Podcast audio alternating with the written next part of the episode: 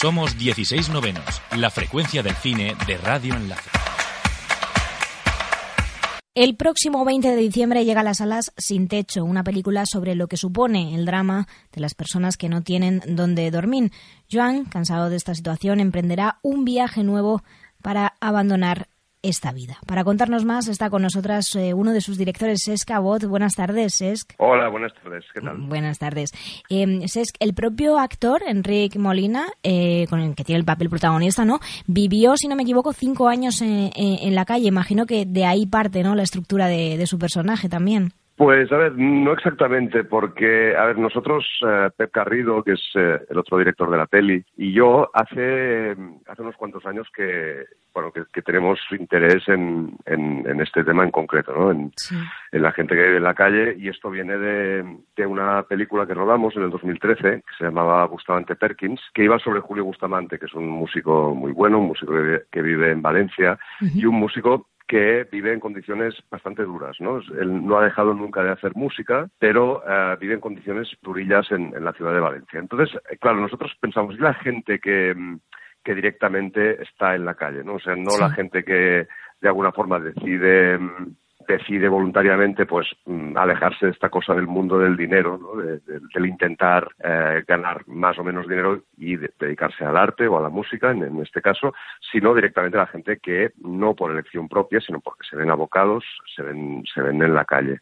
Entonces, eh, claro, eh, no es tanto que partiese del protagonista, de Enrique Molina, que es un actor que vivió en la calle, bueno, cinco años, pero estuvo bastantes más años, digamos, entrando y saliendo de la calle, ¿no? A, temporadas. Y a él le conocimos a través de la Fundación Arrels, que es una fundación de Barcelona que trabaja con la gente que, que, vive en la calle, pues para, bueno, para darles un techo y para ayudarles, ¿no? Entonces, eh, a Enrique le conocimos a posteriori y, y de hecho nosotros hablamos con mucha gente mm, que vive o ha vivido en la calle para ir construyendo el, personaje que después eh, es este Juan, que es un personaje que a nivel de guion está construido pues a partir de, las historias que, nos contaba la gente, ¿no?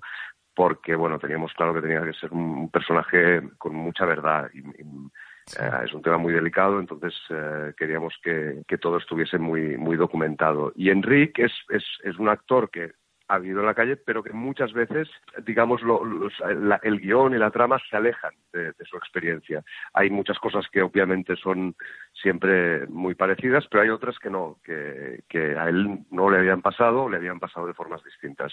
Y ahí es donde Enrique está mejor. Es un actor mm, excepcional, yo creo que es el, de lo que nosotros estamos más contentos de haber hecho la peli con él, ¿no? Que era un riesgo porque, bueno, es una persona que un rodaje de 12 horas al día, pues lo hizo y lo hizo muy bien, pero que para él fue complicado porque es alguien que bueno que ha estado viviendo en la calle por lo tanto tiene secuelas físicas no de, de, esta época.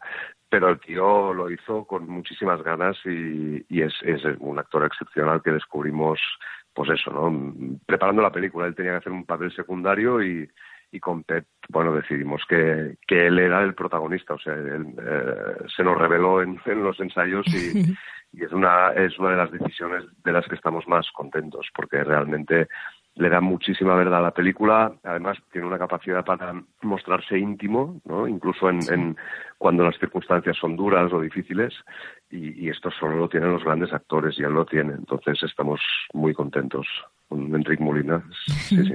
Qué interesante además también esa, esa historia, ¿no? Esas dos historias que confluyen al final en esta película. Además creo que uno de los objetivos era precisamente no caer en ese mensaje, hablabas de que es un tema muy complicado, pero no caer en ese mensaje lacrimógeno, ¿no? Que encierran muchas películas que tratan de dramas sociales como puede ser este. Sí, sí, sí, exacto. O sea, nosotros eh, lo que queríamos era poner en el centro de la ficción y por eso elegimos hacer una ficción porque puede explicar muy bien a escala humana, digamos, la realidad de, un personaje, eh, o en este caso una realidad social, eh, poner en el centro, decía, de la, de la ficción eh, alguien que vive en la calle, no alguien, pues, em, que ha acabado viviendo en la calle, porque entonces estás hablando, pues, de la vida de un carpintero, por ejemplo, ¿no? O de la vida de un, digamos, de, de, un taxista o, de, o del que sea. Nosotros queríamos que nuestro personaje fuese directamente un sin techo, una persona que vive en la calle y eh, queríamos mostrarlo de forma realista, cruda y eh, sin, sin ni un ápice de, bueno, de, digamos, eh, de paternalismo ni nada por el estilo, ¿no? Nosotros queremos hacer algo que fuese horizontal.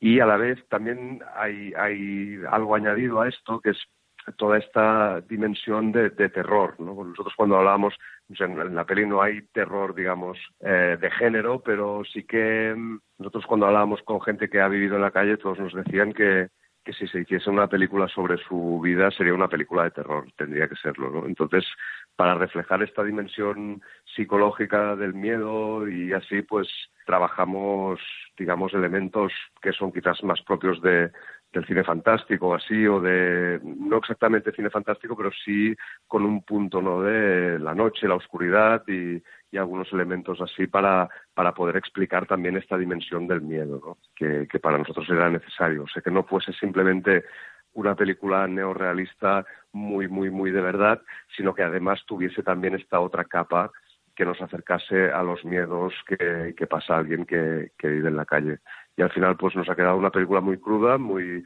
muy de verdad, pero a la vez em, muy inmersiva también, ¿no?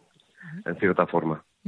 Además, hace poco se celebró en Madrid esa Noche sin Hogar, ¿no? La Noche sin Hogar que le llamaron, donde, bueno, centenares de personas durmieron al raso una noche para concienciar de este sin hogarismo, ¿no?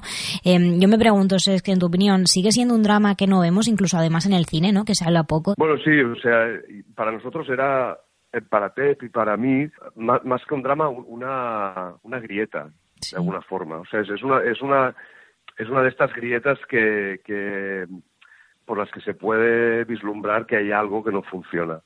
Que hay algo que no funciona, pero no en las calles de Madrid o de Barcelona, de las grandes ciudades, sino en general en, en, en, la forma, en el, en el, modo de producción capitalista y en, y en la sociedad en general, ¿no? Que esto está montado, si esto está montado de tal forma que hay gente que duerme en la calle y que son parte del mobiliario urbano y que eh, nadie hace nada para remediarlo o poca gente hace algo para remediarlo, es que hay, hay algo estructural que no funciona. ¿no? Entonces, claro, es como cualquier realidad mm, social dura. Si no se aplican cambios estructurales eh, en los que todos pues pongamos de verdad de nuestra parte algo que de verdad nos, nos, nos implique o que nos cueste hacer, si no lo hacemos así, eh, estas realidades no cambian, porque son realidades que, que son estructurales, es decir, que no, no es suficiente con hacer eh, pequeños cambios, sino que todos deberíamos pensar que estamos haciendo mal.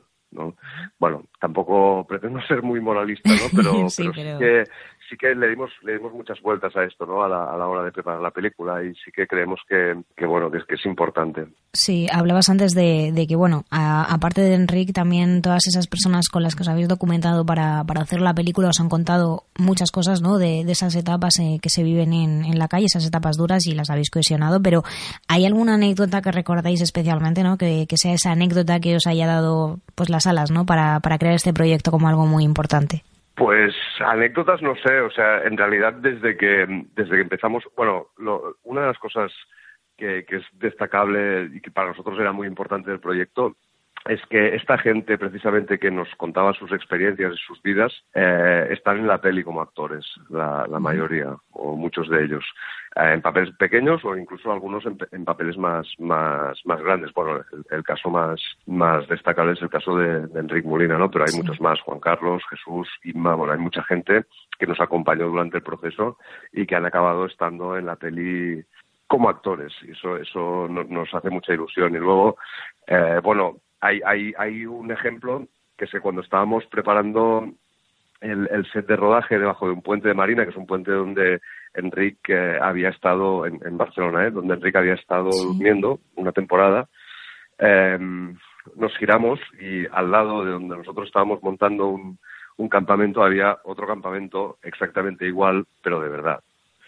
Y, y, bueno, es, es eh, te, te genera no, no, no dudas, porque dudas no teníamos, ¿no? Pero, pero sí que te genera un, un golpe, ¿no? Un impacto sí. de decir, bueno, es que, es, es que esto es así, es que aquí hay gente de verdad durmiendo, ¿no? Entonces, bueno, también, no sé, también de alguna forma te legitima para, para poder hablar de ello, ¿no? Si, si estás reconstruyendo una realidad y lo haces de forma fidedigna, pues, pues eso. Y sí, sí, sí no sé, nos impactó bastante el, el momento ese de, estar con nuestro campamento de ficción y al lado otro campamento, digamos, de verdad. Sí, pues con eso, eh, con eso nos podemos quedar porque, bueno, al final muchos entrevistados en este programa al final dicen que, que el cine social no existe, ¿no? Que todo el cine es cine social si se trata con, con la verosimilitud, ¿no? Que requiere la historia que estás contando, que es un poco el ejemplo, la metáfora que estás eh, comentando ahora. Eh, Sex, muchísimas gracias por habernos prestado hoy tu tiempo y toda la suerte del mundo para ese 20 de diciembre, ese estreno. Muchísimas gracias a vosotros para invitarnos y, y nada, que vaya, que vaya muy bien.